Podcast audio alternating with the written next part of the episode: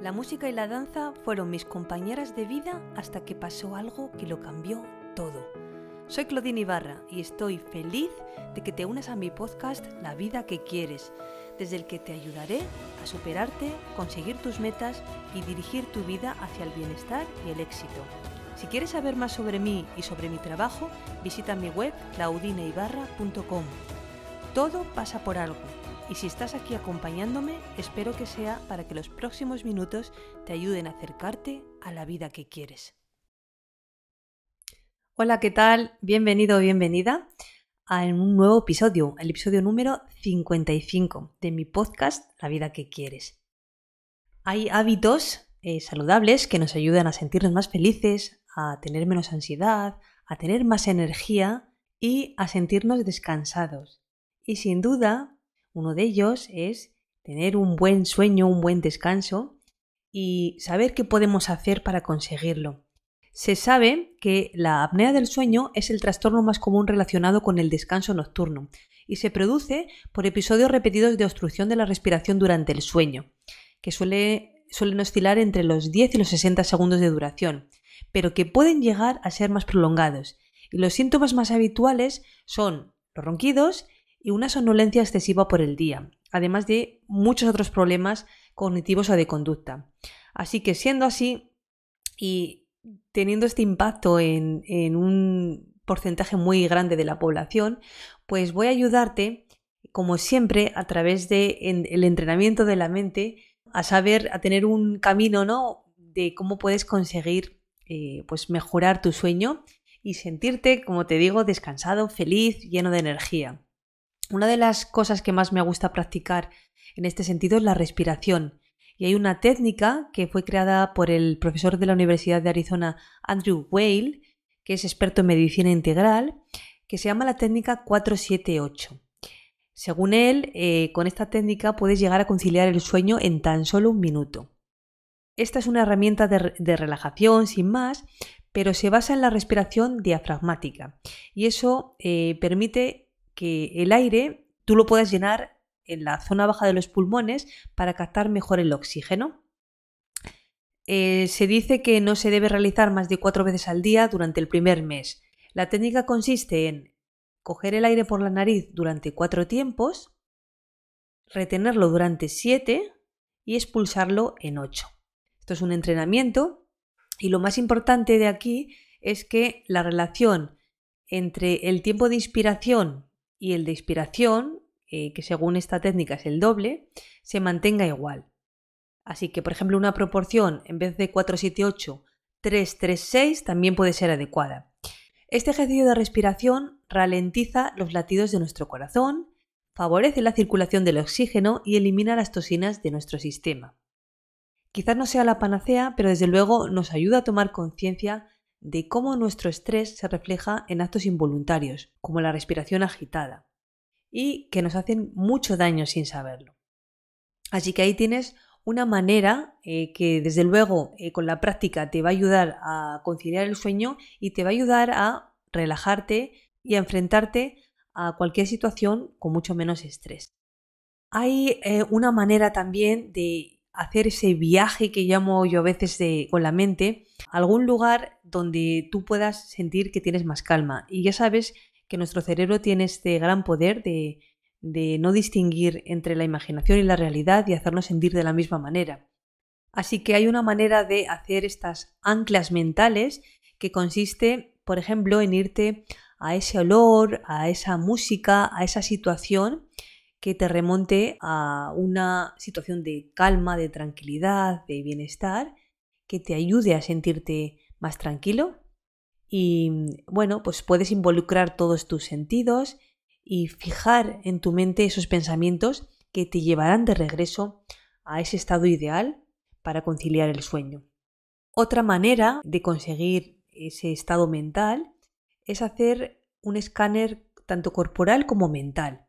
Y esto consiste en evaluar cómo estás mentalmente y cómo se siente tu cuerpo desde la cabeza hasta los pies.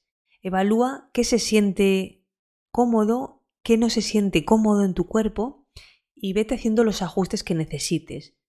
Y después te puedes concentrar en lo que piensas. ¿qué imágenes tienes en tu mente? La idea es saber qué está en tu mente, sin juzgarlo, por supuesto. Y de ahí puedes pasar, por ejemplo, a los sonidos. Evaluar, ¿vienen de tu mente esos sonidos? ¿Vienen de fuera? ¿Qué tipo de sonidos son? ¿Son ruidos? ¿Son sonidos sin más? ¿Qué, sientes y notas alrededor? ¿Es música? Y por último, a nivel kinestésico, ¿cómo me siento? ¿Siento ansiedad? ¿Miedo?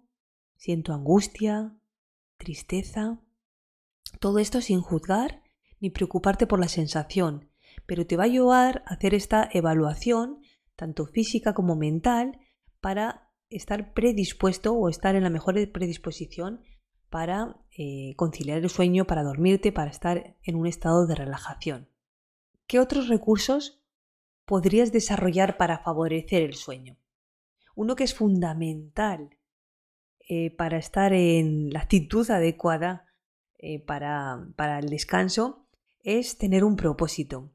Según un estudio que hizo Jason Ong, que es un profesor asociado de neurología en la Escuela de Medicina de Chicago, las personas que tienen buenas razones para levantarse todos los días son menos propensas a tener problemas que puedan mantenerlos despiertos por la noche, como la apnea del sueño o también el llamado síndrome de las piernas inquietas.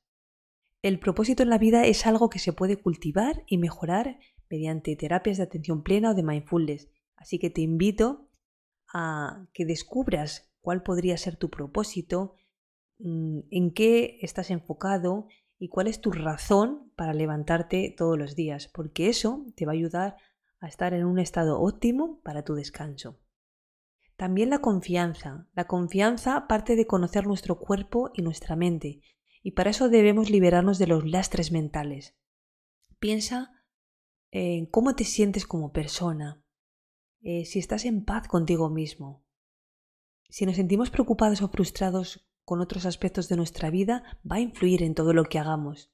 Y no podemos separar lo que somos y lo que sentimos. En primer lugar, debes solucionar esto como punto de partida y también dejar atrás las preocupaciones banales, las que, esos problemas que no tienen solución. También para generar o desarrollar esa confianza, eh, preocúpate o ocúpate, mejor dicho, de sentirte orgulloso de quién eres eh, de trabajar en tu autorrealización y de entender tu destino. Compara tus metas con tus resultados. A veces es bueno mirar hacia atrás y darte cuenta de que sí has progresado, que hoy haces cosas que hace años ni, ni, te lo pensabas, ni te lo imaginabas, que te parecían imposibles. Y es importante reconocer cuando una meta se volvió un resultado, para así celebrarlo, para aumentar tu confianza. También, eh, al fijar tus metas, debes pensar en qué necesitas para llegar a ella, evaluar cuánto depende de ti y cuántos factores eh, son ajenos, que no dependen tanto de ti, porque eso te va a ayudar a, saber qué está en tu mano hacer, eh, qué puedes entrenar. La idea es tratar de ver cuántos factores son controlables y cuáles salen de tu control.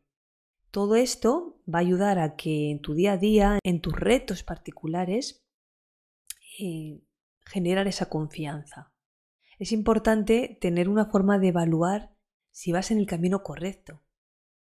Para eso yo recomiendo eh, de verdad la escritura. Anota todo lo relacionado con aquello que quieres conseguir, em, todo lo que, lo que sueñas, tus objetivos. Convierte esos sueños metas reales. Ponles una fecha, eh, anota incluso las sensaciones que vas teniendo, porque eso mm, también te va a ayudar a saber si estás en la dirección adecuada o hacer los ajustes o los cambios que necesites para llegar a tu meta. Todo este conjunto de cosas, y por supuesto seguro que muchas más, tampoco me quiero extender, pero es una manera de, de generar confianza y que va a tener también un impacto directo en tu descanso, en tu sueño y te va a ayudar a estar en un estado de calma que te va a servir tanto para conciliar el sueño como para estar en el estado ideal también para enfrentarte a otros retos. La calma, el sentirte descansado, el sentirte sereno o serena, em, te va a ayudar a enfrentar cualquier reto de tu vida. Y luego, por último, quería comentarte que dentro de lo que se llama terapia cognitivo-conductual, eh, que es muy muy efectiva para el insomnio, pues se trabajan eh, cosas como métodos para ayudar a eliminar los factores que condicionan tu mente para oponer resistencia al sueño. Eh, pues por ejemplo, aprender a establecer un horario constante para acostarte y levantarte, a evitar siestas, a usar la cama solamente para dormir, para mantener relaciones sexuales y ya, y, a salir de la habitación si no puedes conciliar el sueño antes, por ejemplo, de unos 20 minutos, y a regresar a la cama solo cuando estés somnoliento. Este tipo de cosas. Más cosas que te ayuda eh, la terapia cognitivo-conductual. Eh, a mantener una higiene del sueño. Eh, implica cambiar hábitos de estilo de vida, básicos que influyen en el sueño, como fumar o beber demasiada cafeína, sobre todo en las últimas horas del día, beber demasiado alcohol, no realizar ejercicio de forma regular y también em, consejos que te ayudan a dormir mejor como maneras de relajarte una o dos horas antes de dormir. Con todo esto vas a colaborar con esa higiene del sueño y a veces pues poner atención ahí es lo que te va eh, lo que va a evitar que el insomnio se apodere de ti. Más consejos o más recomendaciones que van eh, alineados con esta, este tipo de terapias. Estar recostado en la cama cuando estás despierto puede convertirse en un hábito que produce un sueño deficiente. Y este tipo de tratamientos reduce el tiempo que pasas en la cama, lo que produce la privación parcial del sueño y aumenta tu cansancio la noche siguiente. Y una vez que logras dormir mejor, se aumenta gradualmente el tiempo que pasas en la cama. Otra buenísima recomendación es que mejores el entorno para dormir. Crear un entorno cómodo para dormir, mantener tu habitación oscura, fresca, tranquila, no tener la televisión en la habitación y ocultar el reloj de la vista. Todos estos son factores que impiden que puedas descansar. Entrenar, como te he dicho antes, a tu mente para que esté calmada y a tu cuerpo con ese escáner mental y corporal. E incluso hacer meditaciones, eh, una visualización guiada y todo lo que mm, te ayude a esa relajación muscular. Y también, aunque te resulte paradójico, evitar cualquier esfuerzo por quedarte dormido. Paradójicamente, preocuparse por no poder dormir puede en realidad mantenerte despierto. Entonces, deshacerte de esta preocupación puede ayudarte a relajarte y a que te resulte más sencillo quedarte dormido. En resumen, todo aquello que hagas a nivel de hábitos saludables, a nivel de higiene del sueño y del descanso para colaborar con tu bienestar eh, físico y mental, te va a ayudar a, estar en ese estado óptimo para ti, para que llegues a, la noche eh, con tu cerebro y con tu cuerpo predispuesto al descanso y para también cuando te tengas que enfrentar a retos importantes en tu vida que genere mucho estrés, pues a tener a tu mente entrenada y a tu cuerpo en, en un estado de relajación que te va a ayudar a descansar.